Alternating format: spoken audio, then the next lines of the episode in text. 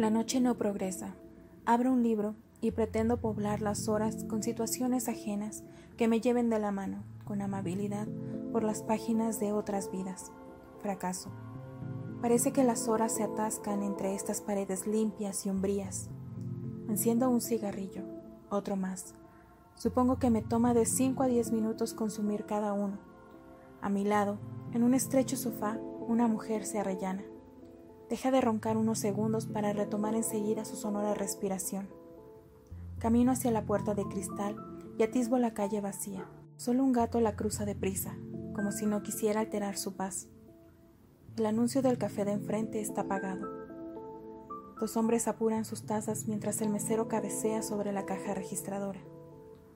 Seguramente espera que terminen para apagar la luz y entrar en el sueño, esa región que desde hace días se me desvanece.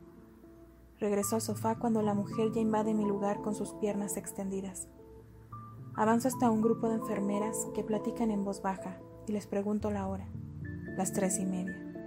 Cruzo la penumbra del pasillo para llegar al cuarto 106.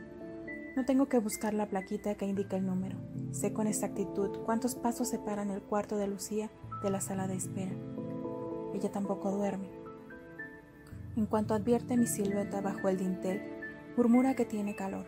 Me pide algo de beber. Humedezco mi pañuelo con agua de la llave y le mojo apenas los labios. Dame agua, por favor. No escucho la súplica. Sé que sus ojos me siguen a la oscuridad del cuarto. Sé que permanece atenta al roce de mis pasos sobre las baldosas enceradas.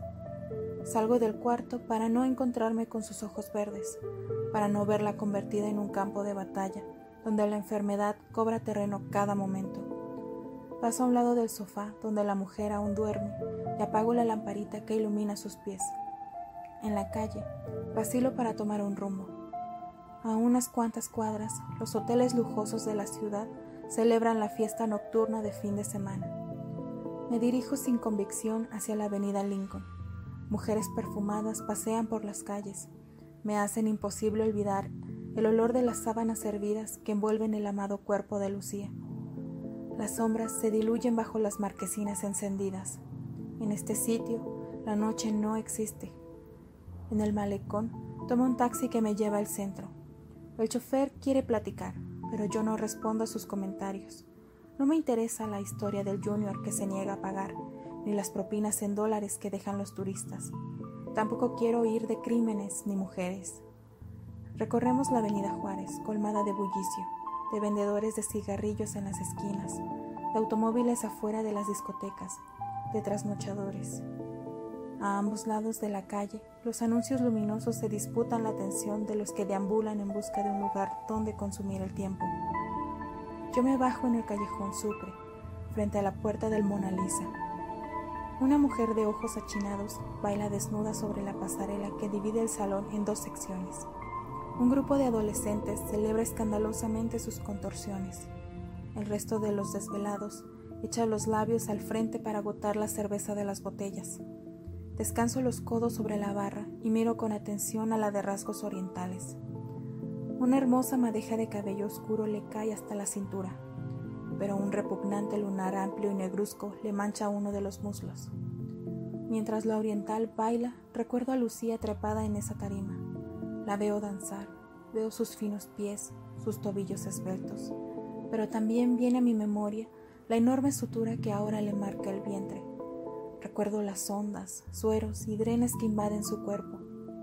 Al fondo, las cortinas mugrosas se abren. Rosaura sale a supervisar el establecimiento.